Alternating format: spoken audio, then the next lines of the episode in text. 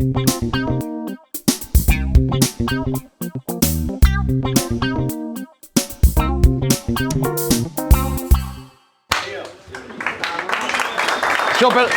me, me autoaplaudí para que el micrófono reconozca cuando hace el aplauso, no por el aplauso en sí mismo. Bueno, eh, respondiendo dos o tres cosas, me mandaron unos mensajes diciendo, che, estaría bueno que hable de estas cosas. Y eran tres cosas, así que voy a hacer específicamente lo que querían escuchar, que es, uno, el futuro. Intro, no tengo idea de lo que va a pasar, pero vamos a dar un poco de contexto. No traje la bola de cristal. La alta rotación que tenemos nosotros, a ver si algo se pueden copiar o inspirarse en algo, cambiar algo que quizás se pueda aplicar a su mercado. Y dónde poner el foco, que era otra pregunta. Ahora voy a mostrar las preguntas. Siempre empiezo las presentaciones construyendo autoridad para que los que no me conocen. ¿Quiénes de acá ya me conocen? Vamos todavía ahí. Bueno, la mitad de la audiencia no me conoce, entonces puede pensar, este Gil que iba a venir a contar. Entonces tengo que empezar la charla construyendo autoridad como para decir, che, podrá ser Gil, pero si algo construyó, quizás algo podemos aprender. Soy Santiago Magnin, soy fundador de Inmobiliarios.com, soy ex RIMAX, trabajaba en RIMAX Puerto. eh, y de Inmobiliarios.com es la primera red inmobiliaria, bandera blanca de Argentina. Es decir, que es una red, como la de ustedes, como Coldwell Banker, como Keller Williams, como Century, pero con bandera blanca. Es decir, cada uno opera con su propia marca, entonces quizás ustedes hicieron una operación con alguna de las inmobiliarias que están de inmobiliarios, pero no se enteraron porque son bandera blanca. Este proyecto que, que estamos encarando, en el 2019 era yo más 4, o sea, éramos 5 personas, 2021 éramos 15 personas, 2022 48 personas y 2023 éramos 100, somos ahora 111 personas en el equipo, eh, lo cual, gracias. Eh, y esto demuestra, en el medio de la pandemia no pasa nada, eh, y tenemos 38 inmobiliarias aéreas que sería como, como si fuesen los teams de acá adentro. En consecuencia, lo que ustedes tendrían que sacar de esta charla es si yo interpreto bien por qué nos está yendo bien o si lo interpreto mal. Pero no tienen que poner en duda de que lo que hacemos funciona. O sea, lo que hacemos funciona, pero yo, por ejemplo, cuando estaba en RIMAX, estaba obsesionado y me juntaba con cada uno de los que le iba bien y le decía, che, ¿por qué crees que te va bien? Y cuando después lo analizaba bien, yo, con un poquito más de objetividad, terminaba pensando, che, no sé si esta persona se da cuenta bien cuál es su clave del éxito. O sea, su clave del éxito quizás es, no sé, está socializando con gente todo el tiempo y cree que su clave del éxito es email marketing. Y es como, podrías dejar de hacer el email marketing y te iría bien igual. Bueno, entonces, ese es el tema de esta charla. Es, che, fíjense si lo que voy a contar ahora es un sesgo que yo tengo mental o si de esto pueden sacar algo. Bueno, Lala me mandó, y acá puse el chat de WhatsApp para acá rescatar un poco lo, lo que vamos a hablar. Eh, bueno, vo- vos colaboraste acá con esta pregunta. ¿Cómo ve el futuro del mercado inmobiliario porteño? Si cree que los precios van a empezar a subir o, seguir bajando, cambio de presidente, demanda, oferta, ¿cómo ve la participación de mercado a RIMAX, a su red, a la franquicia, bla, bla, bla? Vamos a hablar un poco de todo eso, tema 1, tema 2. Vamos a hablar de, che, ¿cómo logran una rotación de cartera por arriba del 50% en inmobiliarios? Y voy a responder estas tres preguntas que es, che, ¿es la calificación? ¿Es la completitud de los avisos en los portales inmobiliarios o son las redes sociales? Que algunos me conocen de redes, en realidad no de redes, de YouTube, eh, pues no publico nada en redes sociales. Y tema 3 es, ¿dónde hay que poner el foco hoy para nuestro crecimiento como team? Que entiendo son distintos teams acá, así que quizás algo de eso podemos sacar. Tema 1, el futuro, y esto es como, el futuro no sabemos lo que va a pasar, menos en Argentina, pero vamos a hablar de algo. Bueno, eh, metro cuadrado y el mapa pintado de violeta, no de inmobiliario, sino de la libertad avanza. Eh, y esto, tipo, em- esto es muy loco y generó que un montón de gente se empiece a preguntar, tipo, che, ¿qué va a pasar? ¿Qué va a pasar? Primer día después de las PASO, baja la bolsa tipo 10% en promedio, apenas abre el mercado. Entonces era como, se prende fuego el país. Tipo, es una desgracia todo relativo. Porque vamos a ver dos o tres empresas locas de contexto, porque lo que pasa en la bolsa implica una consecuencia en el real estate, aunque no la veamos en el corto plazo. Y por ejemplo, Transportadora de Gas del Norte, del 2018 al 2022 había bajado 94% en dólares. Vos ponías 100 mil dólares en Transportadora de Gas del Norte, te quedaban 6 mil. Esta destrucción de capital no pasa en ningún país del mundo. Pero tampoco pasa en ningún país del mundo la reconstrucción fulminante del capital cuando viene después. Del 2022 al 2023, esta empresa subió 386% en dólares. Entonces, que haya bajado acá 10% en un día, no me dice absolutamente nada. O sea, está todo para arriba en el mercado de capitales. Por ejemplo, Molino Juan Semino, 354, 300 y pico arriba en dólares, ¿eh? en dólares verdaderos. Transener, 300 arriba. Concesionaria, esto es la autopista del oeste, 470 Camusi. Esto es una, o sea, es una locura. 100% de duplicar la guita. O sea, esto es una locura total que, se pueda ganar esto. Eh, y por eso también pasa esa destrucción de valor. O sea, 97 abajo, pero que la empresa ¿Seguía existiendo? Sí, seguía existiendo. Bueno, entonces el contexto argentino es este delirio de subas y bajas fulminantes. El día posterior a las pasos salimos en la tapa del Wall Street Journal y la nota que decía el Wall Street Journal era Javier Milei, a far-right outsider in Argentina who pledged to close ministers, ahora lo traduzco, and slash spending, beat out both conservatives and the ruling Peronist coalition in a primary, bla, bla, bla. O sea, Javier Milei le gana a los peronistas y a los conservadores, así define Wall Street Journal, en una primaria, bla, bla, bla. Tapa del Wall Street Journal, o sea, también es importante que esto cuando se destruye por completo y todo baja 95, 96%, Argentina sigue existiendo para el mundo. ¿eh? O sea, somos poco trascendentes, pero algo trascendente somos. O sea, acá cuando hay una elección en, no sé, en Papúa Nueva Guinea, no sale en la tapa del Wall Street Journal. Cuando hay una elección en Argentina, sale en la tapa del Wall Street Journal. ¿Vas a decir algo? Ok. Te veía como con ganas de... Acá me tapa la, tapa, pero la nota era esta y explicaba un poco lo que estaba pasando en Argentina. Entonces, todo ese contexto de lo que está pasando medio delirante con qué va a pasar con el presidente, no sé qué, no cambia la imprevisibilidad del futuro que siempre hay, hoy, mañana y todo el tiempo, pero sí quizás cambian las 10 drivers que nosotros miramos para ver qué va a pasar con el metro cuadrado. Y acá les tiro dos o tres datos que quizás no son tan comunes de analizar y les pueden servir como para sacar algún tipo de conclusión y poder compartirse con algún cliente con la construcción del equipo, lo que fuese. Desde el año 77 hasta ahora, esta es la evolución del metro cuadrado, precio de cierre verdadero ajustado por dólares, ajustado por inflación en dólares. Algo que en general falla cuando ven gráficos así súper largos es que ponen a estos números en dólares nominales y comparan el año 77 con el 2023 cuando no se puede comparar. ¿Por qué no lo puedes comparar? Porque hubo un montón de inflación en dólares en el medio. Entonces yo lo que hice fue agarrar este número, que no serán 300, 400 dólares del 77, lo ajusté por inflación, me da 1600 de hoy. Y este es el gráfico. Entonces acá primero se ve que el bullshit este de el ladrillo siempre sube, nunca baja, bla, bla, bla, es mentira. O sea, el gráfico lo ven acá. Acá subió de 1600 a 4400, pero después bajó a 1200. Entonces acá yo tengo acá una historia de mi abuelo que es espectacular, que mi abuelo acá vende, en esta época, vende una casa y el vecino también la vende. Mi abuelo, como era más cagón, en el mismo momento hace una encadenada y compra un departamento y con la venta de la casa le queda para un auto la diferencia entre la casa y el departamento.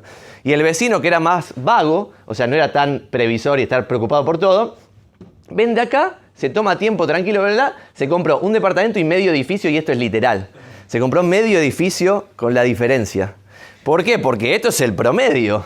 Pero si vos estás en un barrio más castigado como ahora, los precios bajaron 50%, pero los barrios del sur de Capital Federal bajaron 70-75%.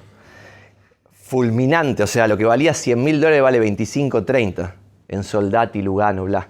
O sea, y eso es una locura que solo pasa en Argentina. Como también solo pasa en Argentina, un quindenio, como pasó acá del 2002 hasta ahí, un quindenio de alza de precios donde acá claramente si una persona empezaba a comprar departamentos acá, los revendía acá, entraba en pozo acá, los revendía, pozo, revendía, pozo, revendía, cuando lo hacía cuatro veces ya se pensaba que era Warren Buffett el mejor inversor de la historia de la humanidad y en realidad lo único que estaba haciendo era agarrar el mejor quindenio de la historia argentina en precio de las propiedades. Y esto lo que generó, este quindenio, todo este periodo generó que todos piensen que el ladrillo nunca baja. Y los medios mostraban los gráficos desde acá para allá. O sea, cuando llegabas acá, te mostraban ese gráfico así. Seguía el tiempo y te mostraban siempre empezando en el 2002.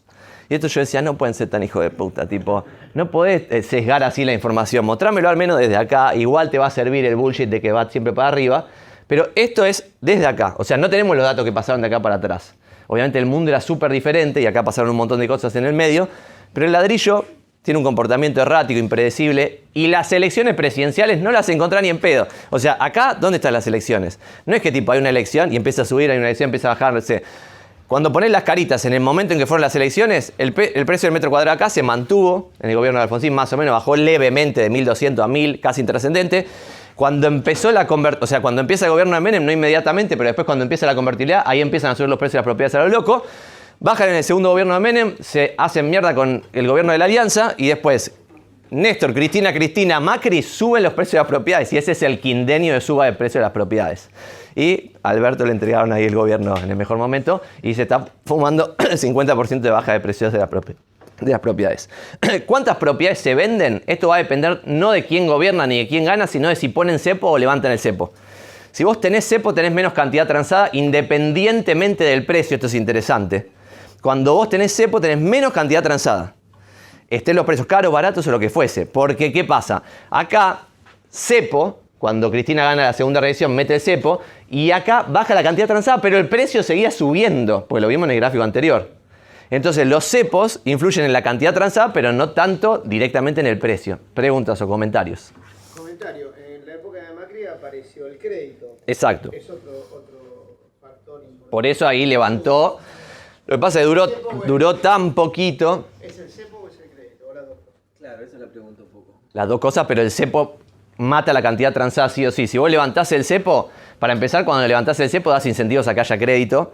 Eh, con, con cepo es imposible que haya crédito, porque si hoy te dan un crédito, inmediatamente que el banco macro te da el crédito, ya perdió la mitad de lo que te acaba de prestar. Entonces, ¿qué delirante va a querer prestar privado? Nadie, excepto que el Estado lo obligue. Y como el Estado tiene participación en todos los bancos, es medio bizarro este país. Pero esto del cepo o no cepo cambia. La joda acá, esto es interesante. Ahora después lo vemos. No sé si hay un gráfico. Acá está lo del crédito hipotecario. Mira, me diste la pregunta justo. Pero bueno, evidentemente el cepo arrastra al otro. Exacto, pero igual como que la respuesta no sé, es uno o los dos, no sé, están relacionados. Y la cantidad de crédito hipotecario, cuando el gráfico era así, cepo muere el crédito hipotecario. Pero cuando la escala se te va acá, como que esto parece que no es nada, pero en realidad acá hay grandes variaciones. Porque acá pasas de casi cero en la crisis del 2002-2003 a 2.200 millones por año en crédito, que era bastante. Y acá de vuelta, baja y vuelve a subir, cepo vuelve a bajar. Y ahí, cuando pasó esto, en este momento, acá trácate, acá en el 2017 yo me acuerdo patente que iba a dar charlas y decía, esto es medio delirante, no sé si va a durar mucho, porque miren la historia argentina, siempre la cagan. Bueno, y todo el mundo decía, Santi, no entendés, cambió la concepción, esta vez, this time is different, o sea, esta vez sí es diferente y lo que se pensaba es, esos 8 mil y pico de millones de dólares son tan solo uno, dos, no me acuerdo, dos, tres puntos del PBI argentino en ese momento. Eran muy poquitos puntos del PBI. Y siempre se comparaba, los que eran súper optimistas, con el crédito hipotecario en Chile. Entonces decían, en Chile tenés 20% del PBI en crédito. Por lo tanto, si vos tenés 2%, de- si llegás al 2, tenés 10x para crecer. De 8 mil millones a 80 mil millones. Y eso hubiera generado un boom delirante. Yo tenía clientes muy inteligentes que estaban viendo los barrios del sur de Buenos Aires con tours del gobierno de la ciudad para comprar a mansalva, tipo manzanas enteras en la boca. Porque el optimismo era rampante. Era como, esto va a crecer tanto que lo- los barrios consolidados no van a poder tolerar tanto crecimiento. La gente del conurbano, no acá, sino del conurbano más humilde, va a hacer todo lo posible por mudarse a barrios adentro de capital, porque tiene mejor educación, mejor seguridad y bla, bla, bla. Y eso va a hacer que la boca levante. Bueno, todo eso Chau. No quedó nada, listo. Desaparece el crédito hipotecario. 100 millones de dólares de crédito hipotecario para un país como Argentina es una locura. Y esto es una locura en la comparación con Bolivia, Paraguay, con países que no son, no, no- no nos comparamos con Suecia o con Estados Unidos. Con cualquier país latinoamericano esto es muy, muy, muy poco. Por lo tanto, esto es una buena noticia dentro de la desgracia porque esto no puede más que mejorar. O sea, no puede más que mejorar esto de acá en adelante porque estás ahí pegado al cero. Puedes tener menos cero, menos uno. No puedes tener menos uno en crédito hipotecario. En consecuencia, si tenés 200 millones, es el doble de crédito. Y cada operación, que creo que lo puse después, cada operación genera dos o tres eh, operaciones extra por encadenadas. Esto nosotros lo medimos, no lo había medido nadie. ¿Y esto qué quiere decir? Que si vos das mil créditos hipotecarios, el mercado va a generar al menos 2.000 operaciones extra. Entonces, los 1.000 créditos generan 3.000 operaciones. Y eso es súper dinamizador del mercado. Por eso el futuro es impredecible, porque cada cosita impacta en las otras, entonces no se puede saber hacia dónde vamos.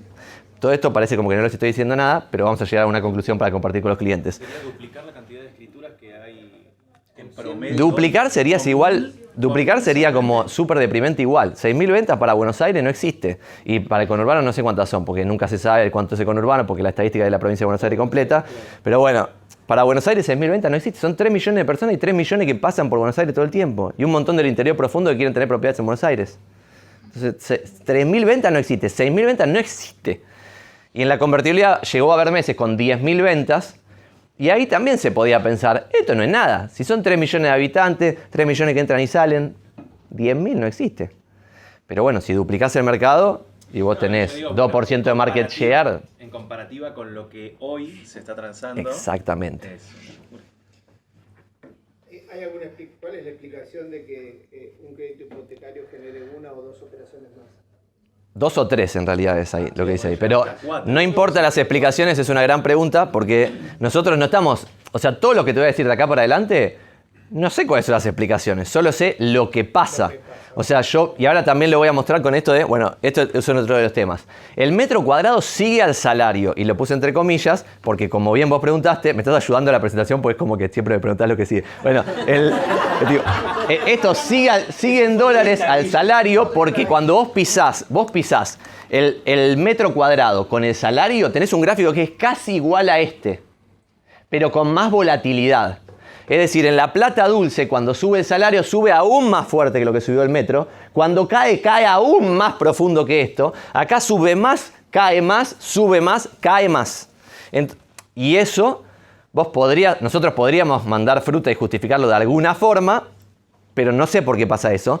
Y correlación no implica causalidad, así que no sé si es que sube el salario y después sube el metro cuadrado. Quizá hay otra relación de alguna cosa, no sé. Sí, lo que pasa es que también en la Argentina los dueños de las propiedades son las personas, no los bancos como en Estados Unidos. Exacto, por eso tampoco tenés... Las son las que están... Exacto. Por eso tenés procesos recontra lentos como esta cosa agónica que estamos viviendo, en vez de tipo 50% el año que viene precios a la baja y ahí ya empezás a rebotar y volvés al optimismo, a la alegría. Pero no, esto es muy agónico porque, como bien vos decís, no hay nadie que el banco le esté diciendo foreclosure, plum, y le- tipo, chao, nos vimos en Disney.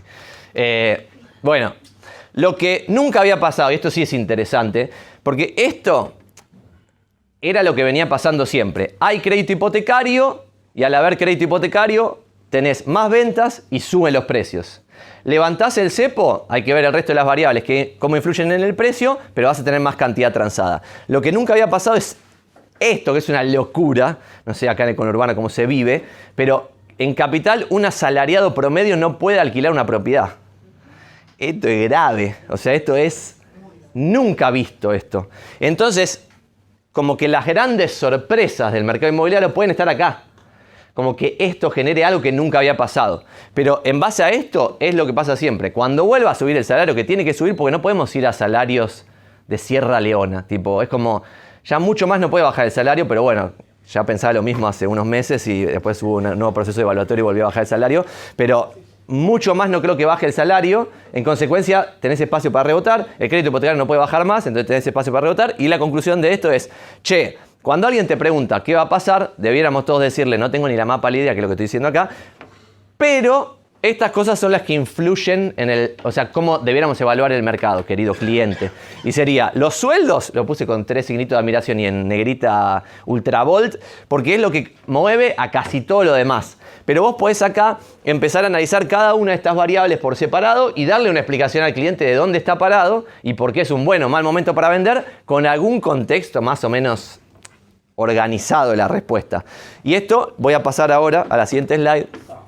Y, ¿Sí? Hay tres formas de ver esto. La variable es una variable optimista o positiva, la variable es neutral o la variable te está hablando de que se va a destruir todo aún más de lo que está destruido.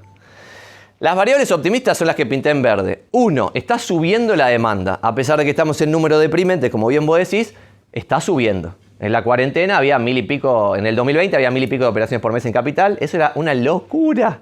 O sea, los mínimos de los cepos anteriores habían sido 3.000 por mes más o menos. Ahora volvimos a lo peor de la historia reciente sacando la cuarentena. ¿Está bien? Pero eso es duplicar la cantidad transada en capital. Está subiendo la demanda. Por otro lado, voy a alguna de que está por aquí, no sé, acá, baja la oferta.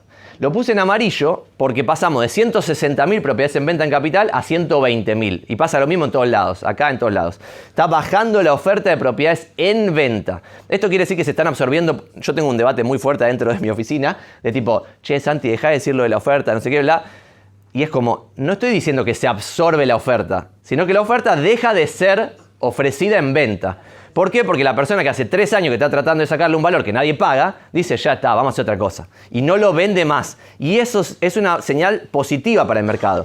Porque si esta tendencia continúa a la baja, vos podés llegar a volver en algún momento a 60.000 propiedades en venta, que es un número razonable. Pero todavía te queda la mitad de las propiedades para limpiar acá. O sea, estamos graves. Pasamos de 50 en la buena época a 160 en capital en la malísima época y ahora estamos en 120.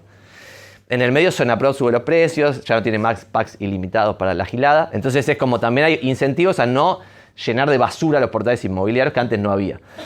Después, hay menos distorsión de precio. No sé si les pasa acá, pero yo lo que veo en el mercado es que cada vez tenés tasaciones que se asemejan más entre sí. Antes lo que pasaba es que ibas a una tasación y decías, vale 200. ¿Por qué vale 200? Porque yo, que trabajo en RIMAX, tengo una base de precio de cierre y en esa base me dice esto cierre, bla, bla, bla. Y después iban dos nabos y le decían 300 y vos habías dicho 200 y los dos nabos 300 porque estaban tasando en base a valor de lista y no precio de cierre y ahí era imposible llegar a nada porque era, no te lo iban a dar. Yo ahí lo que siempre decía es, díganle que prueben 2.90, vaya bajando de precio rápido porque el mercado lo va, lo va a destruir, si no, porque la baja de precio sigue y vos vas siempre de atrás siguiendo al mercado, vas a perder un montón de guita. Pero bueno, hoy ya eso no pasa, no sé si lo vieron, pero vas, tasás en 200 y quizá la otra es 2.15, 2.10 y listo, ahora se puede llegar a un acuerdo con un propietario vendedor.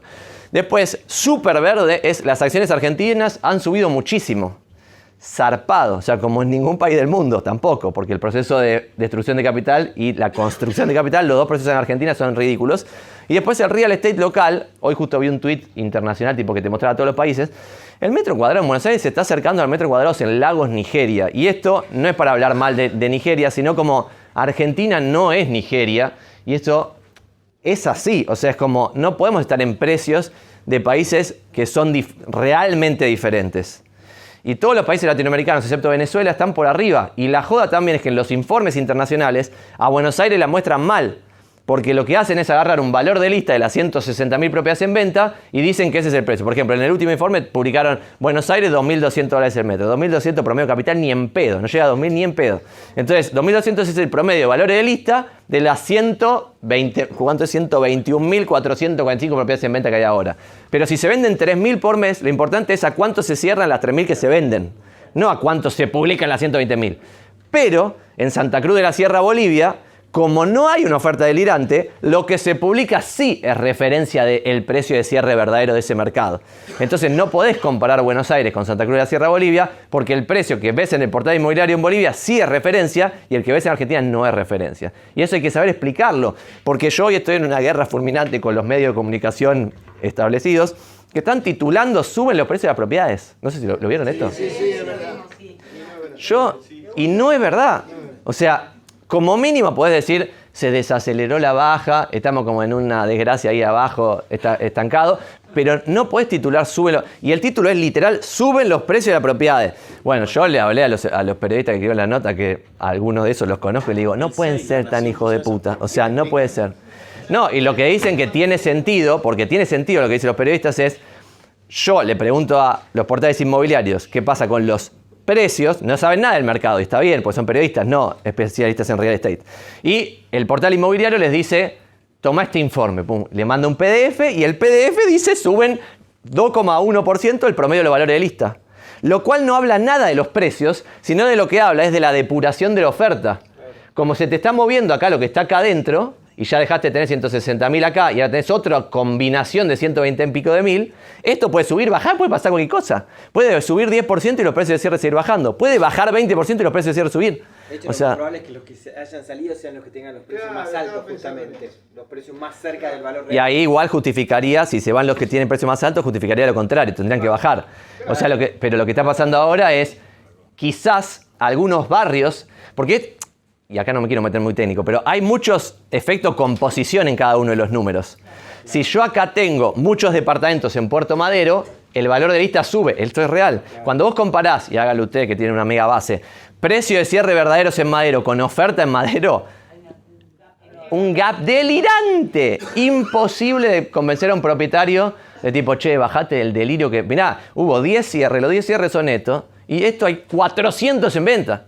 Y encima también es interesante que vos en algunas propiedades, el, propietario piensa que es una propiedad premium o con indiferenciación, y es como, ¿cuánto departamento en piso 30 hay en Madero ahora? Un montón. Entonces, a pesar de que es lindo y está bueno vivir ahí, no tiene diferenciación. Como si tiene diferenciación, por ejemplo, un jardín en Recoleta que ponete a buscar jardines en Recoleta y no hay ninguna menos de 250 lucas. Entonces, tiene poca luz, es medio gacha, bla, humedad de cimiento, bla. Es verdad, pero no hay ningún jardín en Recoleta por menos de 250 mil dólares. Por lo tanto, ahí no se sabe cuánto vale porque no se está vendiendo ningún jardín en Recoleta, pero sí podés probar precio porque sos un producto verdaderamente único, porque no hay un montón. Pero departamentos lindos, por ejemplo en Avenida Alvear, lleno de departamentos zarpados y en una guerra fulminante de bajar valores de lista para ver cuándo encuentran un precio y no encuentran ningún precio. Yo estoy viendo cosas delirantes, ¿eh? o sea, para comprar, habría que hacer un fondo de 20 millones de dólares y comprar todo a mansalva. Galanténselo acá a Sosa o alguno que tenga plata. Eh, el real estate local está barato, baja la oferta, el costo de construcción se mantiene bajo, amarillo. ¿Qué quiere decir esto? Que el costo de construcción en el mediano plazo, en el mediano plazo, influye sobre los precios. Pero en el presente no influye sobre el precio y esto es medio como confuso. ¿Qué quiere decir esto? Construir en San Cristóbal hoy sale más plata de costo que lo que vale el precio de un a estrenar en San Cristóbal. Esto lo que quiere decir es que el que va a vender en San Cristóbal tiene que tener la suficiente viveza comercial para decir, bueno, me salió 1.800 dólares por construir en el 2017 cuando el costo era altísimo y, la- pagué la cara tierra porque estaba el boom de que el corredor este iba a levantar y qué sé yo, y ahora vale 1.600 el metro terminado. Y bueno, nosotros hemos vendido edificios enteros en barrios que en teoría no se vende nada porque básicamente es bajar el precio. Y pero mi costo fue 1.700 y a mí qué me importa. O sea, es como el mercado no le importa nada cuánto te salió a vos. Si ahora sale 1.000 hacerlo, además. Pero en el mediano plazo sí influyen, porque ¿qué pasa? Cuando el costo baja, hace que el margen de ganancia de hacer un edificio suba. Cuando sube el margen, el empresario que se dedica a cualquier cosa empieza a construir edificios. ¿Por qué? Porque dice, che, tengo este almacén, me va bien, tengo guita, no sé qué hace con los dólares, vamos a hacer un edificio de tres pisos en Villa Ortúzar. Y así empieza a construirse, construirse, construirse. Eso en el mediano plazo genera más oferta y más oferta baja los precios, a igualdad de demanda. Entonces esto es muy interesante de saberlo explicar. Es como, ¿por qué va a valer algo si construyó en lo loco en esta zona? O sea, bueno, y no puede haber menos crédito hipotecario. Lo puse en amarillo en vez de en rojo, porque como estamos casi cero, cualquier crédito va a ser un millón de dólares más que no existen. Y después la que sí son rojas fulminantes es, yo pensé que esto no podía volver a pasar, y cuando estuve en reporte inmobiliario dije, estamos muy bien, pero ya esto volvió a pasar. Yo pensé que ahora, a partir del año pasado, íbamos a tener siempre años donde la inflación, y por eso el futuro es impredecible, pues yo puedo pensar cualquier cosa, pero puede pasar cualquier cosa. La inflación le iba a ganar a la de, pensé yo que la inflación le iba a ganar a la devaluación. Cuando la inflación le gana a la devaluación, los salarios le ganan a la devaluación. Cuando los salarios le ganan a la devaluación, volvés a este periodo glorioso de esto. Esto pasó porque los salarios le ganaban a la devaluación. Eh, pero cuando pasa lo contrario, estás en el, en el ciclo de la desgracia. Es decir, vos tenés acá que ahora la inflación de 116% otra vez perdió con la devaluación de 146%. Entonces la gente cada vez gana menos en dólares y ya estás en sueldos muy similares a la peor del 2002, que no tiene sentido esto que está pasando. Entonces por eso para mí es, ahora sí, creo, que ya de acá no podemos estar peor, pero puedo equivocarme, porque Argentina siempre te sorprende. Eh, siempre se puede estar peor, podemos convertirnos de verdad en Sierra Leona y tener todos que emigrar y podría pasar, es verdad. Pero ahí no vamos a tener problemas demasiado graves de analizar esto, ya no va a importar nada y va a haber que irse. Eh, no vimos.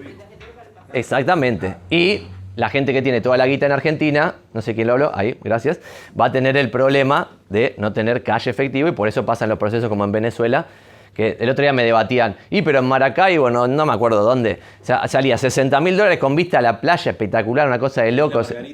Y la- 5.000, bueno, y, 30.000 dólares. eso, y me decían, bueno, en 60 yo hubiera dicho, ya está barato.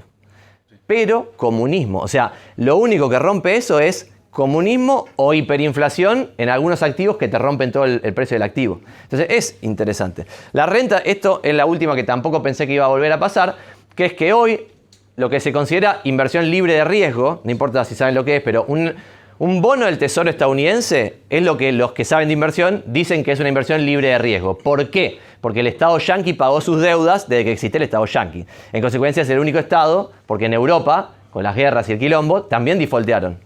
No sé, Alemania tuvo un proceso hiperinflacionario donde si vos le prestabas guita al Estado alemán, después nos vimos en Disney, no te devuelvo nada, chao, Son listo. como los Lannister eh, de Game of Thrones. Claro, como está bien, está bien. Es siempre pagan sus deudas, exactamente.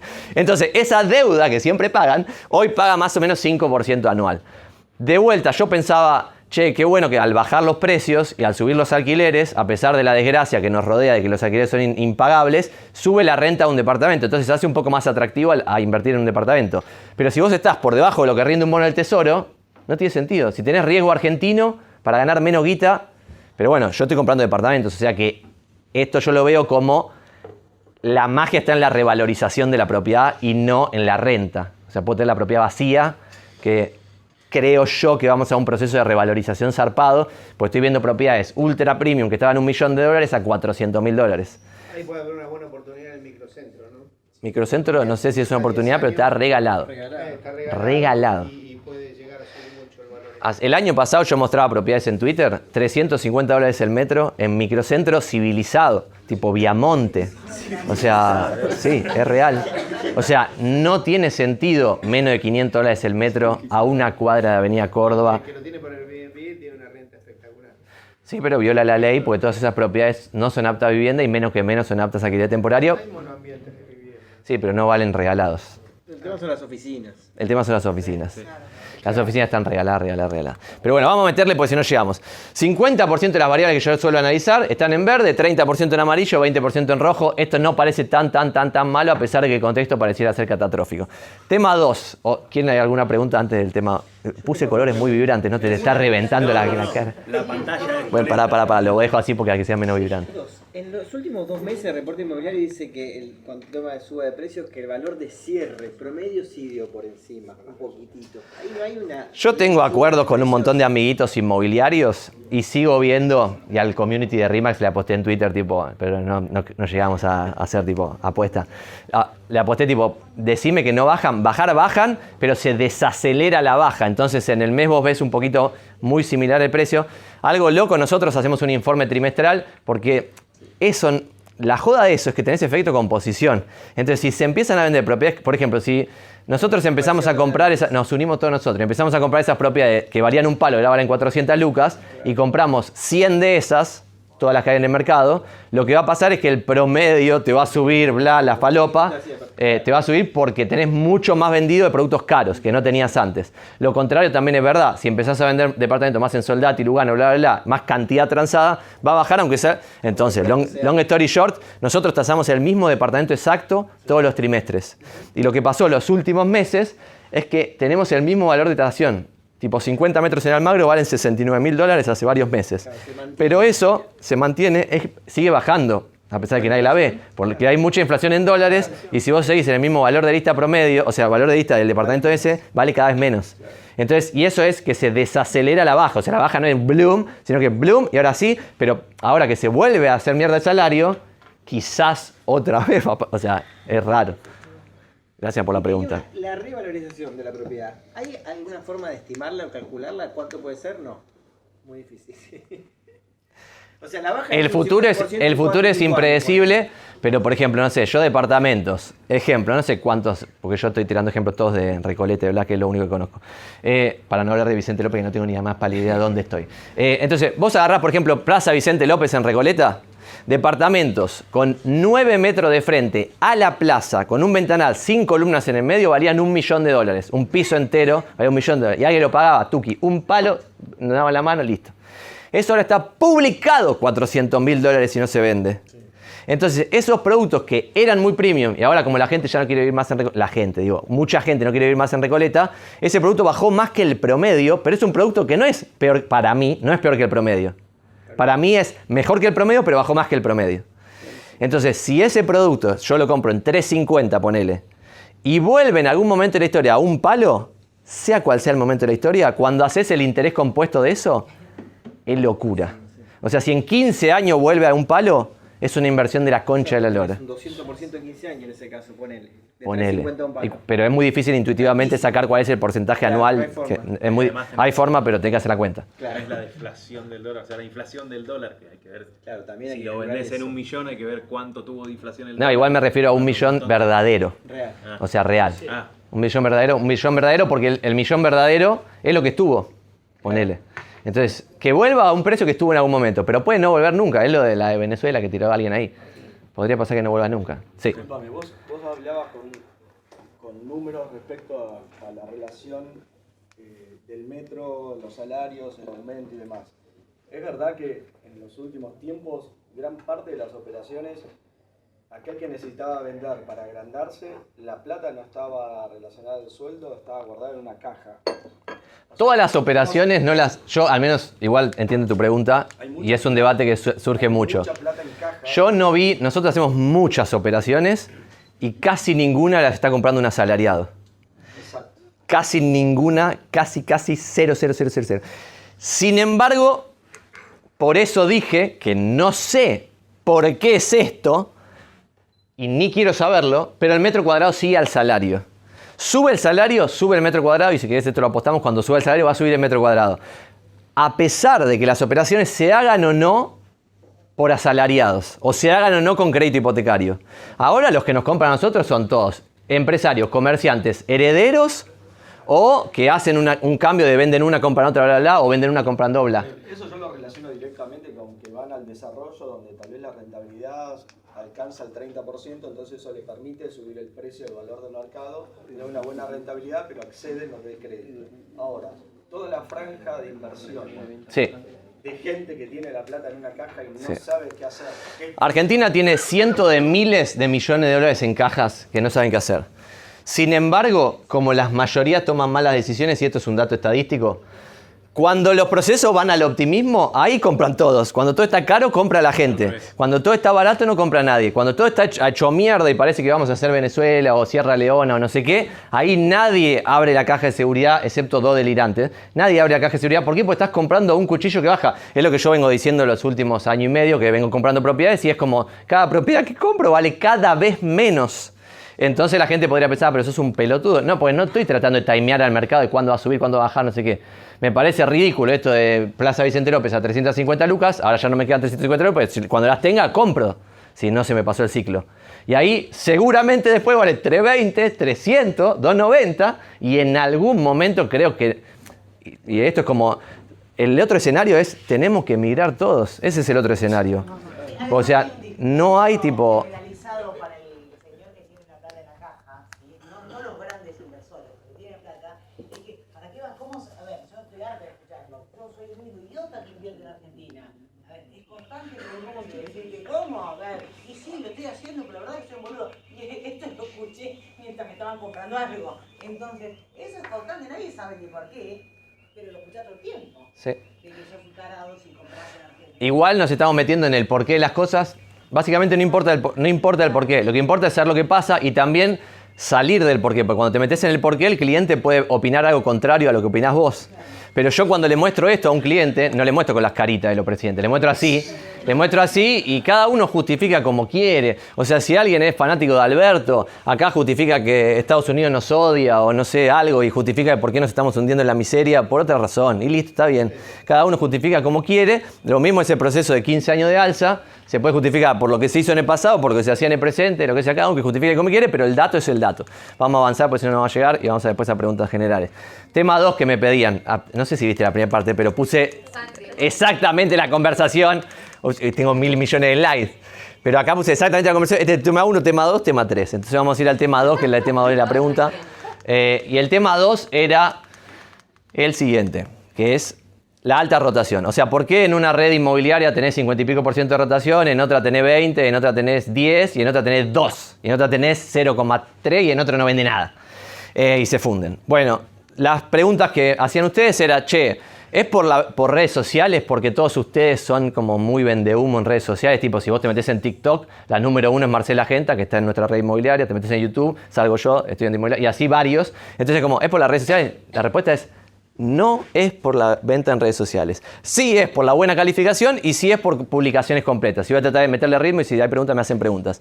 Uno, buena calificación de propietarios o vendedores es esto que lo puse gigantesco para que se lo lleven y lo, y lo roben y lo tomen propio como quieran.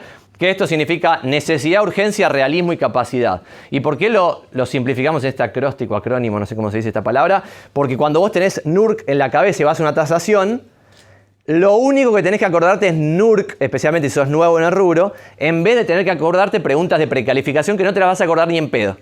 Porque no, nos va a dar el cerebro. Aunque seamos superdotados, no nos va a dar. Entonces, cuando vos tenés esta, esta sigla en la cabeza, cuando vas charlando con la persona, te vas preguntando, che, ¿validé si tiene necesidad esta persona?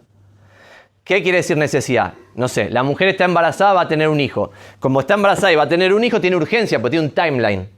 Necesidad sin urgencia. No tolero a mi hijo adolescente que tiene, no sé, 20 años, quiero que se, quiero que se vaya y para eso quiero vender esta casa, comprar dos departamentos, uno para mí, uno para él y, y no verlo más.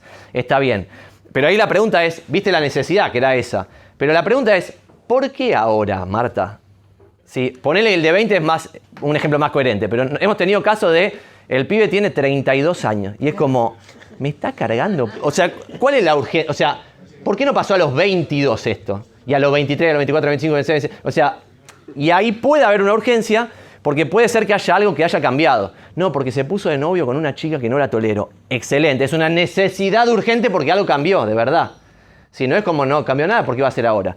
Realismo es que pueda entender que el mercado está destruido y que no va a vender al precio que pagó en el 2015. No va a pasar. Y esto mucha gente no lo puede entender. Realismo no puede tener realismo. Y capacidad no es solo que le den los números, sino que psicológicamente esté en el lugar para hacer la operación. A mí una vez me llamó un señor que se le había muerto la mujer el día anterior. Y es como, no te voy a tasar la propiedad, haz el duelo y después hablamos. Y ahí yo veo otros que van al día siguiente y es como se acaba de morir la señora. O sea, no va a pasar. O sea, es como. Y además de mostrarse un nivel de hambre lastimoso, lastimoso. lastimoso. Cero, pero cero empatía. Igual necesita el duelo. O sea, no, no, no, no sé. Pero, entonces, en vez de, nosotros, en vez de sugerir 15 propiedades por, por persona en cartera, lo que sugerimos es tener la cartera más chica que puedas. Y esto es medio ridículo porque es contraintuitivo, pero es, no me importa cuánta cartera tenés. Al contrario, quiero que tengas menos cartera, si yo gano más guita, pues tenés menos cartera, y eso que venda lo máximo posible. Y para alinear incentivos, nosotros pusimos esto delirante que no tiene nadie, que cobramos 100 dólares por captación. Entonces vos traes una propiedad y en vez de felicitarte, darte un abrazo y darte un premio, te digo, dame 100 dólares. Entonces ahí alineamos los incentivos y vos no vas a traer propiedades que no hayan pasado el NURC. Entonces yo en vez de estar metido en, en el NURC o no NURC, te cobro 100 dólares y vos te vas a meter en el NURC o no NURC. No vengas a darme malas ideas. Que esté captado a tres en exclusiva, eh, te la van a pelear a morir.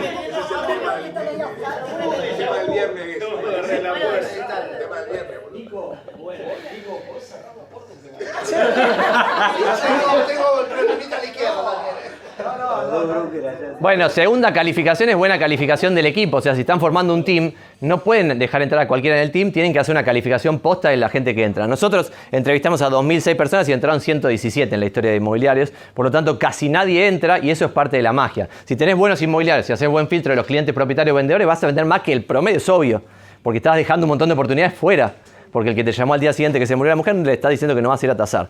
Después, habíamos dicho que había dos cosas que sí, que era sí por buena calificación, ya le dijimos NURC, acuérdense NURC, NURC, NURC, y sí por publicaciones completas. Cuando agarrás Capital Federal y te fijas cómo están publicadas las propiedades, es deprimente. Hay 123.300 propiedades en zona prop en Capital Federal, 1.700 con plano, video y visita virtual en 360 grados. Esto yo se lo digo siempre a los pendejitos cuando me toca dar una charla en la UTN o algo así, que son tipo de 22 años. Les digo, ustedes van a perder en todas las variables con la gente con experiencia. En la única que pueden... Vos, por ejemplo, no sé cuántos años tenés, per- perdón que te tomo ejemplo.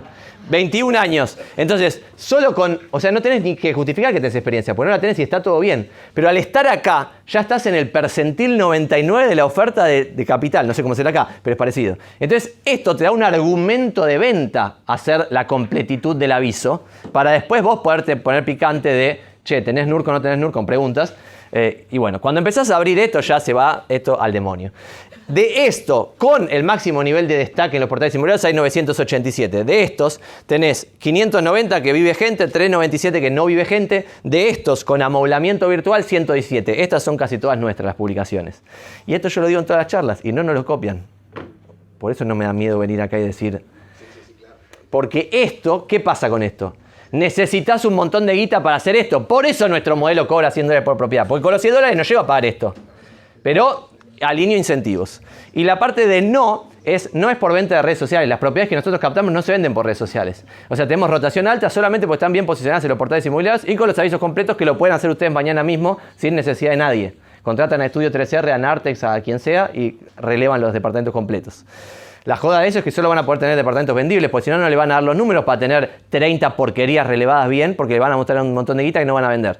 Entonces, no es por redes sociales, pero marca humana es más fácil de posicionar que marca empresa. Y esto es, obviamente, si sos RIMAX como ustedes, RIMAX ya está posicionado, pero yo veo a sus competidores que están tratando de posicionar marcas sin sentido. Es como, ya vas a perder, porque ya está. Entonces no tiene sentido. Lo que sí pueden hacer, ahí tengo una tarjetita de una red inmobiliaria que empieza con C y la segunda palabra con B larga, que fui a dar una charla y dije, basta esta boludez de, de tratar de vender la marca. Lo que tienen que vender son ustedes mismos, porque si no van a perder.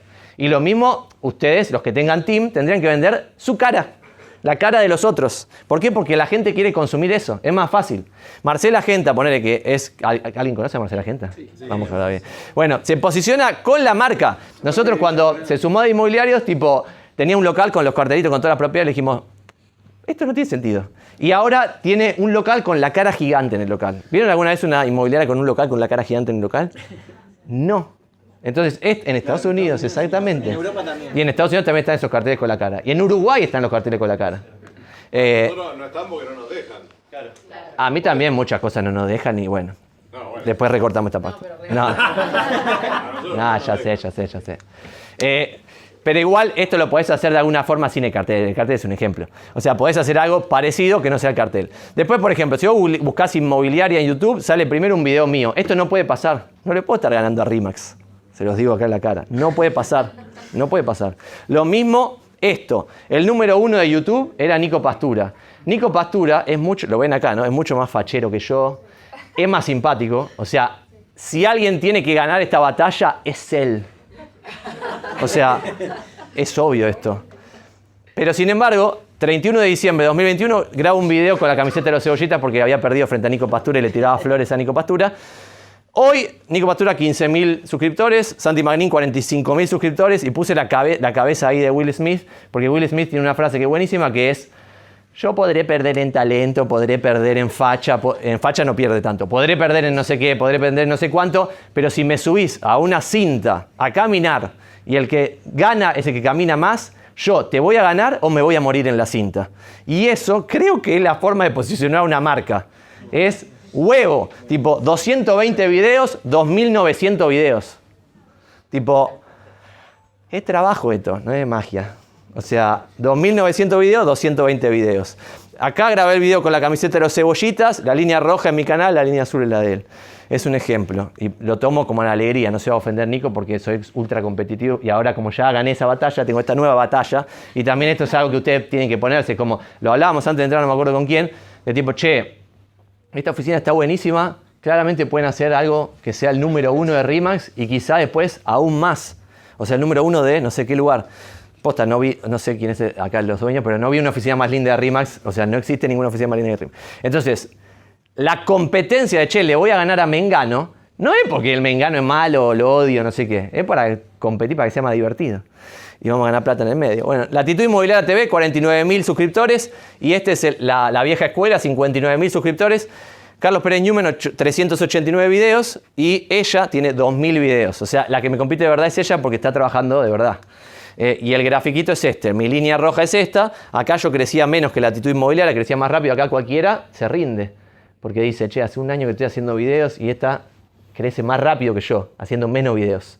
Entonces es como, ya se hubieran rendido, la mayoría se hubiera rendido. Y esto también pasa en mi propia red y en todos lados. En mi propia red, como rompo la pelota con esto todo el tiempo, esto lo empieza un montón de gente. Si ustedes se ponen a ver en YouTube, hay un montón que empezaron a hacer videos. Pero lo haces un mes, lo haces dos meses, lo haces tres meses y abandonás. Porque no te llegan negocios, porque es un método de largo plazo, lo vamos a ver después. Tema 3, ¿dónde poner el foco? Voy a hacer muy breve una charla que dura como dos horas, pero lo voy a tratar de resumir súper breve. Creo que hay cuatro pasos para crecer en el rubro inmobiliario. Uno, saber vender. Dos, saber captar. Tres, saber liderar. Cuatro, saber emprender. Y esto tiene un límite monetario cada etapa. Cuando vos sabés vender, no vas a poder ganar ni en pedo más de 100 mil dólares al año. En GCI, Gross Commission Income, comisiones brutas, lo que quieras. Acá vos podés prosperar, por ejemplo, en una inmobiliaria tradicional grande, donde vos sos muy buen vendedor, pero te dan producto porque no estás captando te dan el producto. ¿Podés llenarte de guita? Podés llenarte de guita, porque hay inmobiliarias grandes, no sé, LJ Ramos, Toribia Chava, Le, Poretizado, bla, que mueven un montón de plata y los muy buenos vendedores se llevan un montón de plata. Montón de plata hasta cierto monto, porque más de esto no vas a... porque el negocio es de otro. ¿Está bien? Cuando sabes captar, el negocio pasa a ser tuyo y lo máximo que podés laburar solito, que lo van a ver acá, no sé cuánto vende el que más vende ahora, en algún momento era Fede, ahora no sé quién será el que más vende, pero más de 500 lucas por año es casi imposible en casi cualquier país, por el límite humano de las personas. O sea, es así. Entonces acá, y esto es como, estoy diciendo esto ante la pregunta de dónde poner el foco, porque ustedes tendrían que ver en qué escalón del crecimiento están, porque cada uno de estos escalones requiere un foco. Es como si ustedes empezaron ayer en el rubro inmobiliario, no sé vos que tenés 21, quizás tenés mucha experiencia. ¿Qué? 28 de No, a a él le digo, ¿eh? Él. Alguien tiene 21. Claro. ¿Vos no tenés 21, dijiste? Te estoy mirando a vos. Ah. Eh, exacto, bueno, ahí quizás tu desafío es aprender a vender, no lo sé. Pero cuando aprendes a vender, no te preocupa tanto cuánta guita vas a ganar. Porque lo que estás aprendiendo es cómo funciona el rubro inmobiliario. Acá lo que nosotros vemos cuando vienen de inmobiliarias tradicionales es que no les delegan el proceso completo por un montón de tiempo. Entonces quizás están cinco años vendiendo comillas, comillas, comillas, pero en realidad no están negociando la, la compraventa. Hay un montón de cosas que no las están haciendo. Entonces no terminás aprendiendo un acá en cinco años. Entonces acá vos lo que debieras es no focalizarte en la guita, sino en esta etapa de tu carrera, focalizarte en déjame hacer las cosas. Y si no las puedo hacer solo porque no tengo ni idea de lo que estoy haciendo, es déjame acompañarte. Y hay una técnica que se llama como Ghost, no me acuerdo cuánto, Ghost Shadowing o algo así, que es como vas vos, mostrás la propiedad y yo voy con vos, no hago nada, pero tengo prohibido hacer algo. O sea, si me hablan, digo, pregúntale a Megano, listo. Eh, no hago absolutamente nada y después cuando ya aprendí cómo es el proceso de mostrar una propiedad, lo hago yo y vos no haces nada. Después hacemos lo mismo en la negociación, hacemos lo mismo en la llamada telefónica con el propietario vendedor y vas escalando.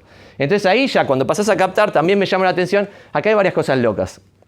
Por ejemplo, yo el otro día fui a ver una propiedad de una persona que tendría que estar en liderar el equipo y me mostró la propiedad el broker de una oficina. Entonces es como, esto es de locos. Porque si vos sos el broker, tenés que estar poniendo el foco en liderar al equipo, no en mostrar propiedades. Entonces, cuando empezás a mezclar estos roles, se te rompe todo. O sea, yo quiero estar, estoy pasando de acá a acá, pero este paso de acá a acá es como, no sé liderar, menos que menos sé esto, pero sin embargo estoy intentando los pasos y más o menos va bien. Entonces, esto de, che, ya sabes vender, pasás a captar. Pasar a captar es, dejas de vender. Porque si no, no vas a llegar a ganar mucha guita. Excepto que vendas tickets ridículamente altos. Entonces ahí lo que yo veo es, che, está bueno que vos te concentres en captar y que te asocies con otro agente, nuevo, joven, que le podés dar todos los productos, más allá de que sean un team, no team, lo que sea, y le da los productos y trabajan los dos juntitos, y este aprende a vender, le es funcionar la relación, y este logra vender más. Entonces un pedazo que le da, otra cosa loca es, los que terminan creciendo son los que menos se quedan de cada partecita. Por eso Rimax es Rimax. O sea, entonces vos cuando vas pasando acá te vas quedando cada vez menos de lo anterior. Lo que yo veo a mucha gente es que no quiere ceder nada. Entonces es una inmobiliaria tradicional que vende un montón, pero nunca vas a pasar de acá. El 100% de nada. Exacto. O el 100% de poco. Que también hay que conocerse. Es como, che, ¿esto te divierte el 100% de poco? Si te divierte y sos feliz, está bien, hacelo. Pero mucha gente está acá traumada porque quiere pasar para arriba y es como, pero no vas a pasar porque no te estás poniendo a liderar el equipo. Entonces lo mismo, si vas a construir un team, tendrías que empezar a delegar, que es lo que yo veo en mi propio equipo como error. Muchos líderes de mi equipo no, delegan la captación de las propiedades. O sea, aprendieron a delegar la venta, que tiene más confianza, pero no quieren delegar la captación. Que delegar la captación es, tengo este lead para ir a tasar en Avenida Libertadora 750 y confío plenamente en vos de que vas a hacer lo mejor posible y vas a maximizar la probabilidad de captarlo.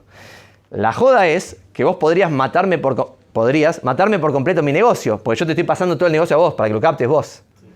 Entonces esto es una construcción de equipo muy lenta. Eh, primero alguien tiene que saber vender, después alguien tiene que saber captar. Quizás es este que escaló y viene uno nuevo de 20 años que empezó a hacer esto.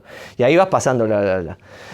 Cuando lideras un equipo, puedes tener un, e- un equipo de 10 palos verdes en GSI, en Gross Commission Income. Y ahí ya empezás a manejar otros números. Pero esto involucra tener un equipo de un montón de gente y un montón de quilombo. Y me manda carta, documento. Esto esto- yo estoy pasando de acá para acá. Y todos quilombos que hay que ver si querés tener. Tipo, porque vas a tener un equipo muy grande y un montón de cosas van a ser diferentes. Y después, cuando pasás de liderar a emprender, es ya un negocio como el que estamos acá, de más de 100 palos, que claramente ese negocio se puede construir porque ya algunos ya lo construyeron, pero involucra de vuelta pasar todas estas etapas que no todos están dispuestos a pasar y no todos las pueden pasar, porque es dificilísimo. Pero esto está bueno para que cada uno visibilice dónde quiere estar en su vida, que es la primera decisión, y después si puede estar donde quiere estar. O sea, si vos querés estar acá, está bueno porque es relativamente fácil, Pero igual es difícil, porque la mayoría de los que entran, o sea, no sé acá cuántos nuevos habrá, pero en todas las redes de los, de los nuevos 80% no sobrevive. O es una guasada eso. Eh, después de captar, aún menos que gente solo capta y le da todos los productos a otro. De que captar pasen a liderar, aún menos. Y de que liderar pasen a emprender, hay tres en Argentina. Eh, este camino es posta. O sea, es como, y lo ven en algunos agentes que están acá, que ahora están pasando de captar a, a liderar y pasaron de un negocio de 500 lucas a un negocio de varios millones de dólares. Y otros que están acá, acá, y están pasando un negocio de 10 palos a 100 palos. Son negocios guasos, porque Argentina es generosa a pesar de toda la desgracia anterior que contamos. Eh, sí, no sé quién habló, pero... Bueno, con esto liquidamos, y es un desmadre de cantidad de temas que metí, perdón. Eh, volviendo atrás a tipo esto de dónde poner el foco, esto que mostré de YouTube y qué sé yo, nosotros concebimos a los métodos de prospección como métodos de prospección de corto plazo y métodos de prospección de largo plazo. Y vemos una confusión muy grande en gente que está haciendo algo de esto, pero sin nada de esto. Y ahora voy a leerlos.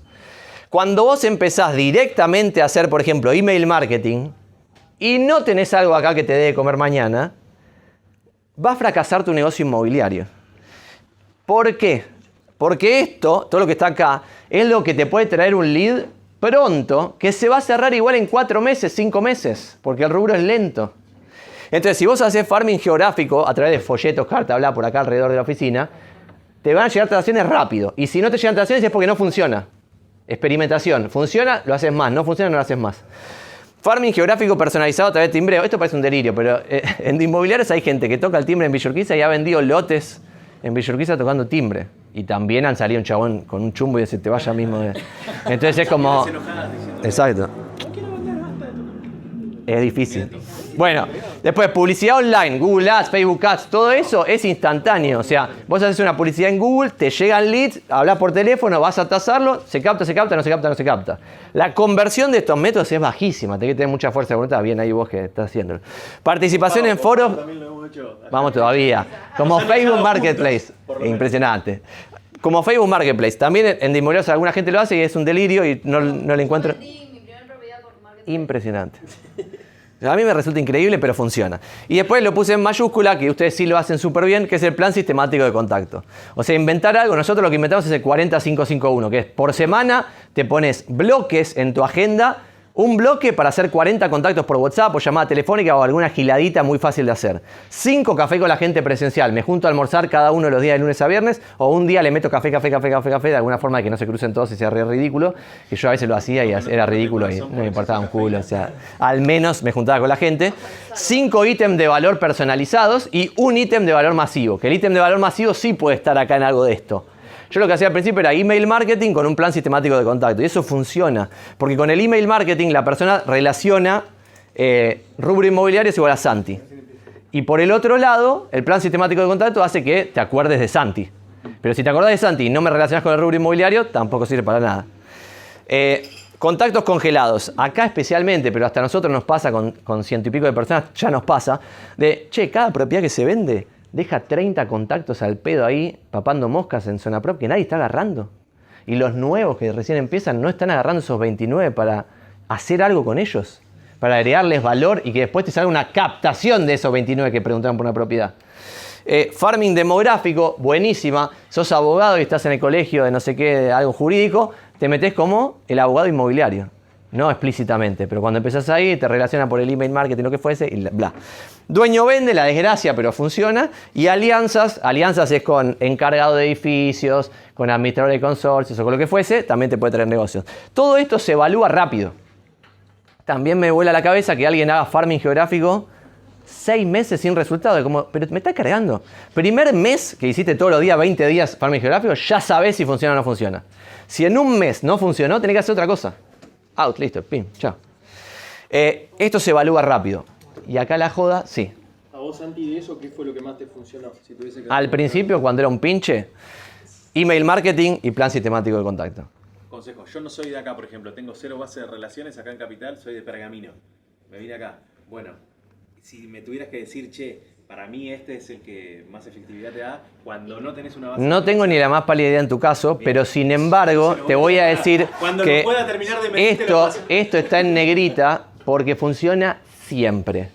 Yendis, que es uno de los que están de inmobiliario, que tiene su propia inmobiliaria, es un cubano inmigrante sin un contacto. ¿Cómo se lo vi? Lo vi. Después lo, lo podés googlear. Y lo que hacía era dar clase de salsa cuando inmigró a Argentina.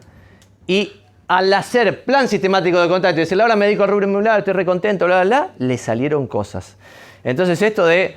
Porque algo loco es, tu plan sistemático de contacto es sobre una base, que no tiene que por qué ser porteños o de Vicente López o lo que sea. Puede ser gente de Mercedes o lo que sea, que va a tener gente que conoce a alguien acá. Entonces, toda la gente dice, no, ¿para qué voy a hablar con Mengano de Mercedes? Llamalo y decirle que estás emocionadísimo, que estás trabajando en Vicente López. Eso, tipo, es por referidos, no es por la base en sí misma. Voy a lo de largo plazo y vamos cómo terminar esto. Largo plazo es lo que es dificilísimo de medir y por eso no lo hace nadie. Y está regalado. Todo esto, todos estos métodos de largo plazo, están regalados en el sentido que no están competidos. Prensa, nosotros, nosotros no, me estoy llevando el mérito de alguien. Un miembro del equipo, el que más vende en mi red, es arquitecto y en todas las notas de los diarios que hablan de lotes, sale él. Porque su trabajo es hablar con los periodistas, responderle rápido, serle simpático. Yo no hago eso, soy bastante ortigo. Eh, eventos, tipo ir a eventos o organizar eventos, no te va a traer un resultado de corto plazo. Sponsoreo de eventos de otros, merchandising, email marketing, Google Mi Negocio. Google Mi Negocio, tenemos varios que generan muchas tasaciones por Google Mi Negocio, pero de vuelta, no es instantáneo. Y si vos lo querés hacer instantáneo y querés abrir un Google Mi Negocio, comprar 100 calificaciones, ya mataste tu Google Mi Negocio. En cambio, si vos abrís un Google Mi Negocio y todas las semanas estás agregando 2, 3 calificaciones de forma sistemática por 52 semanas, cuando pase un año te van a empezar a llegar negocios de Google Mi Negocio. Google Mi- Gracias por la pregunta. Google Mi Negocio es cuando vos buscás, por ejemplo, inmobiliaria a secas en Google, te sale la parte central con publicidades y después resultados orgánicos. Y la parte derecha te sale un mapita y en el mapa figuran como cositas marcadas. Habría que probarlo ahora, no, tengo, no sé dónde ah, está ahí mi celular. Eh, y pones, por ejemplo, Rimax. Y si estoy acá parado, me tiene que salir sí o sí Rimax Suma como primer resultado arriba de todo. Pero quizás alguno que está cerca posicionó mejor la keyword y sale arriba y eso pasa un montón. Cuando pones inmobiliaria en Palermo, el que sale primero es Dimitrio, grande Dimitrio, lo digo a la cámara, que tiene la inmobiliaria en zona sur de Capital. O sea, eso no puede pasar. Yo eso lo veo y digo, che, no puede pasar, no podemos ser tan hijos de puta. Estamos acá al lado, en Palermo, y nos está ganando una inmobiliaria de barracas. Tipo como... ¿Cómo llegó a, ganar eso? ¿Qué- Porque es un capo. No, no, porque Google Mi Negocio es una página de tu negocio con la dirección que se mete en el mapa. Entonces vos, por ejemplo, me pones jardinería, el que está mejor posicionado en Google Mi Negocio va a ser la jardinería que se marque más. Bueno, eso es por calificaciones y por movimiento que tenga esa página. Eso solo se logra si vos te pones el trabajo, pero guarda, porque esto, como es de largo plazo, lo que también veo es que mucha gente lo hace mal y lo hace mal por un montón de tiempo, porque no lo puedes testear como este lado. Entonces acá de alguna forma tenés que ver si funciona. Que puede ser, por ejemplo, hago videos. Si no lo ve nadie, ya está. O sea, ya está. La joda es, si lo ve un montón de gente, cada vez lo ven más gente, pero aún no te llegan tasaciones, no hay que bajar los brazos. Hay un chico que se llama El Pane Inmobiliario, no sé si alguien lo vio en TikTok. Bueno, el Pane Inmobiliario está en inmobiliarios y estuvo seis meses haciendo videos zarpados y no le llegó una tasación. De vuelta, venezolano en Argentina no tiene ninguna base de contactos. Y lo que inventó es eso con un método de corto plazo. Seis meses haciendo videos sin resultados no lo puede hacer nadie. O casi nadie. Es lo de Will Smith que dije antes. Tiene que ser gente muy pujante, que tenga mucha hambre de gloria y que por seis meses haga algo sin resultados. Muy difícil. Nosotras estuvimos un año con mi hermana haciendo videos Vamos todavía. y ya estábamos en el último mes diciendo, bueno, ya no metemos más dólares y después este, vino la primera venta, la segunda, la tercera, la cuarta. Posta, casi abandonan. Increíble. Bueno, es muy loco eso, pero eso, eso es así. Pero la joda de esto es que es re difícil de medir. Es como, che, estamos tirando la plata en esto que hace un año estamos haciendo, no se sabe bien. Y, y es así, no lo podemos cambiar. Es como, le pongo a mi socio, estoy yendo a Vicente López Heroico, pues no, salgo al conurbano nunca. Eh, le pongo, estoy yendo a Vicente López Heroico, no sé qué. Y me dice, ¿esto sirve para algo? Y yo le digo, ¿qué sé yo? Construimos marca, no sé, o sea, no sé, pero está de este lado. O sea, yo por momentos, cuando tengo más ganas de vivir, empiezo a decir que sí a todas las invitaciones. Y cuando tengo más ganas de vivir, empiezo a decir que no a todas las invitaciones. Entonces, como me invitan a no sé dónde, no, me invitan al interior, no voy ni en pedo. O sea, ahí sí no voy. Ahora estamos haciendo una, una obra de teatro, no sé si lo vieron en, en Paseo La Plaza. Bueno, un delirio, un delirio total. Bueno, eso, la idea era como recorrer el interior y es como, me están cargando, no voy ni en pedo. O sea, bueno, pero si lo hiciese sería un método de largo plazo que me traería en el largo plazo, porque a mí todo el tiempo me llaman colega de Salta, me dicen, Santi, tengo una propiedad en Recoleta, no sé qué, porque el sinónimo de inmobiliaria para el salteño soy yo. Y eso vale plata. O sea, y es loco que lo pueda haber logrado sin plata. Eso, eh, pero es por esto. Contenido en redes sociales, de forma sistemática, sin saber bien si funciona, pero si no lo ve nadie no va a funcionar. Si lo ve alguien, quizá funciona, quizá no. Videos en YouTube, Twitch y TikTok. En Twitch, que no sé si saben lo que es, pero es una plataforma de streaming. Hace, como tres años que estoy en Twitch y digo todo el tiempo soy el único inmobiliario en Twitch. Y no hay otro inmobiliario en Twitch. Eh, de vuelta porque es fuerza de voluntad y hacer lo mismo todas las semanas por años. Y en algún momento te genera esto de que el salteño me toma de referente porque todos los miércoles se conecta y ve el streaming y después dice, no, si tengo una propiedad en Recoleta, como que sienten un sentido de reciprocidad. Porque es como, che, me dio tanto valor sin pedirme nada a cambio. O sea, acá yo vine, tiré dos chivos, pero después estoy posta tratando de ayudarlos. Entonces después ustedes tienen algún sentido de reciprocidad y dicen, no, bueno, en vez de pasarle la propiedad a Mengano, se la pasa a Santi, bla, lo que sea. No va a pasar tanto porque esto es una rema cerrada. Pero no importa. Publicidad tradicional en radio, diarios, te veo revistas, también es de largo plazo. También me cago de risa cuando veo a alguien que publica en caras dos páginas un día. Y es como si no lo haces de forma sistemática un año entero, no va a tener resultados. Tipo, tenés que hacerlo todo el tiempo en un diario X, lo que sea. El otro día veía, hay diarios que no tienen un solo anunciante privado. Es de locos. Ya está aniquilado. No quiero dar nombre. Eh, pero hay varios diarios que no tienen un solo anunciante privado. O sea, ni siquiera uno. Es de locos. Bueno, entonces el mix de corto plazo y largo plazo nosotros lo esquematizamos de esta forma que se pueden copiar o pueden adaptarlo como ustedes quieran. Cuando alguien entra en nuestra red le decimos, che, empezá por un método de corto plazo. No te hagas el heroico de empezar con los videos si todavía no tenés negocio.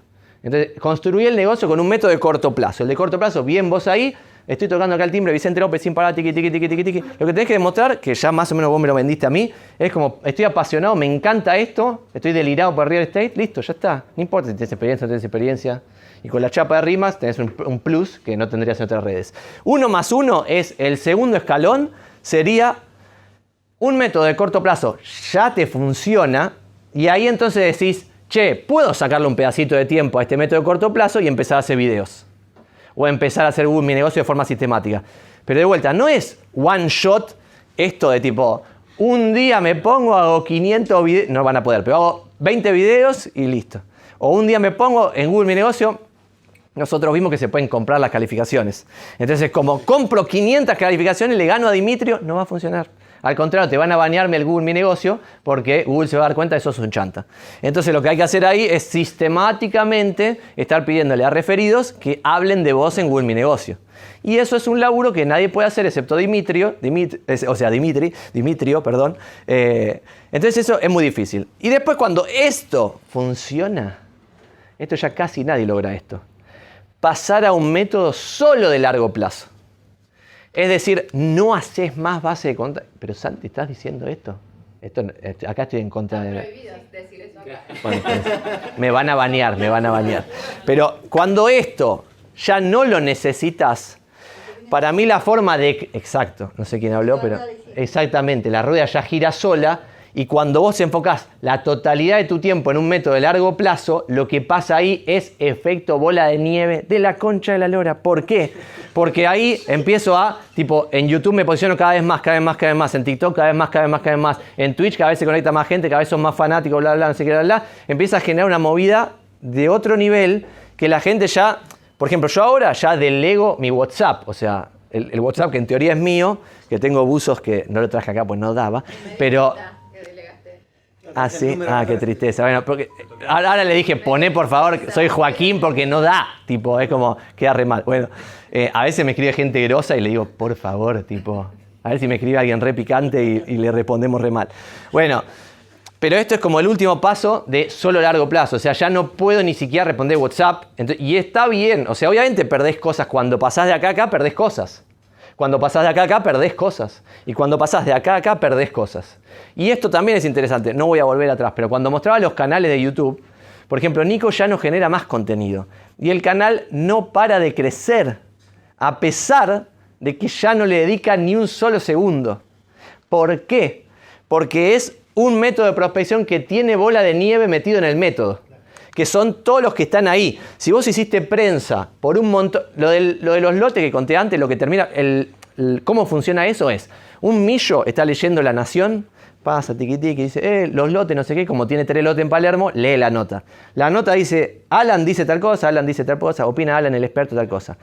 Tres veces, la primera vez dice, eh, no dice nada, o sea, no, no piensa Alan.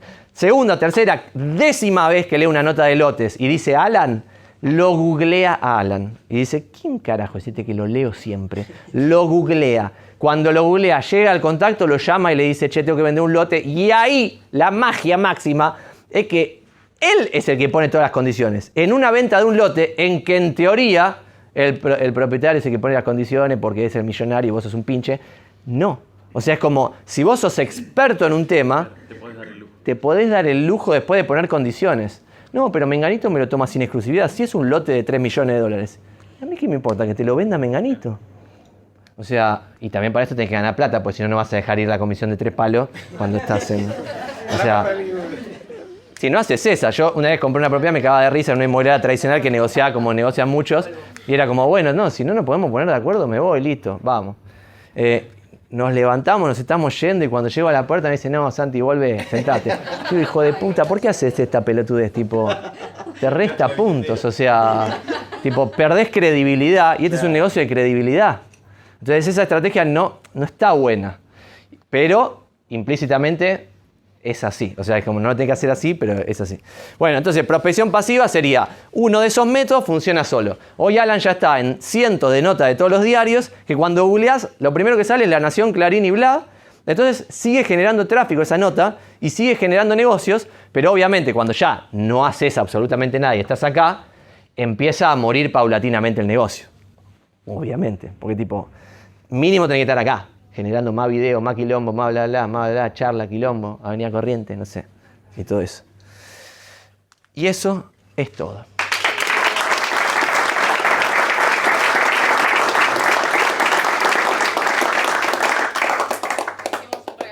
Qué grande, muchas gracias.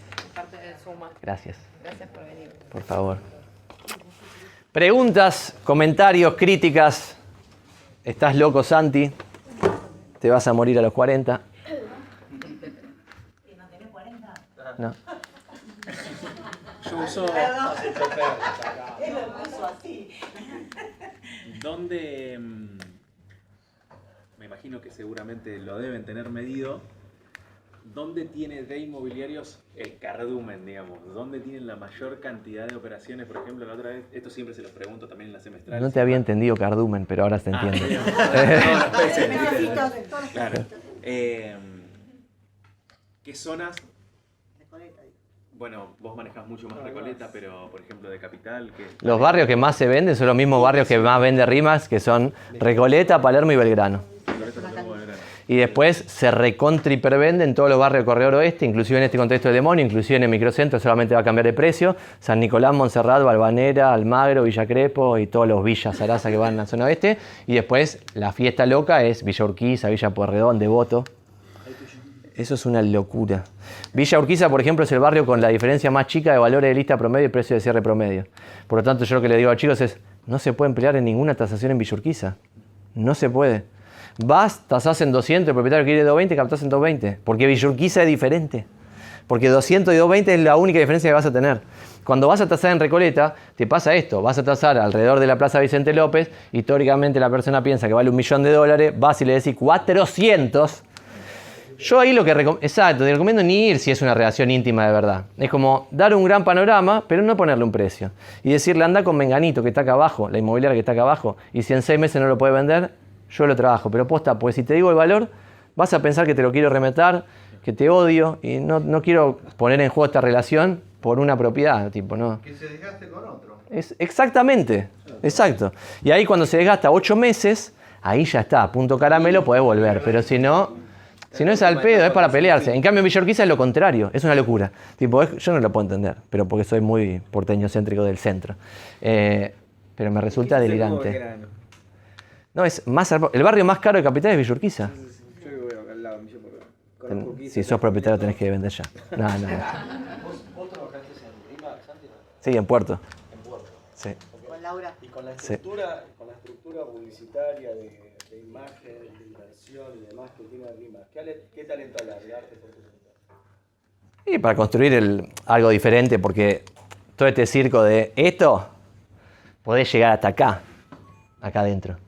Yo todavía no llegué acá, o sea, podría haberlo hecho hasta ahora, podría haberlo hecho acá. Pero si quiero ser Sosa,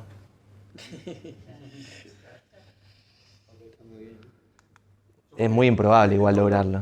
Yo veo lo- hoy en día todo lo que vos hablabas de largo plazo, si bien no es enfocado a agentes individuales, hoy en día la publicidad masiva que tiene RIMAX es prácticamente insuperable. ¿no? Es insuperable. O sea, esa es la, la magia que, que tenés acá adentro que no vas a tener afuera. Es más, cuando alguien se postula para laburar con nosotros, yo le digo, lo que vas a perder, vos te estás dando cuenta que vas a perder esto, porque ahora vos vas, sos Juan de tal cosa. Cuando perdés eso, vas a perder captaciones. Eh, pero bueno.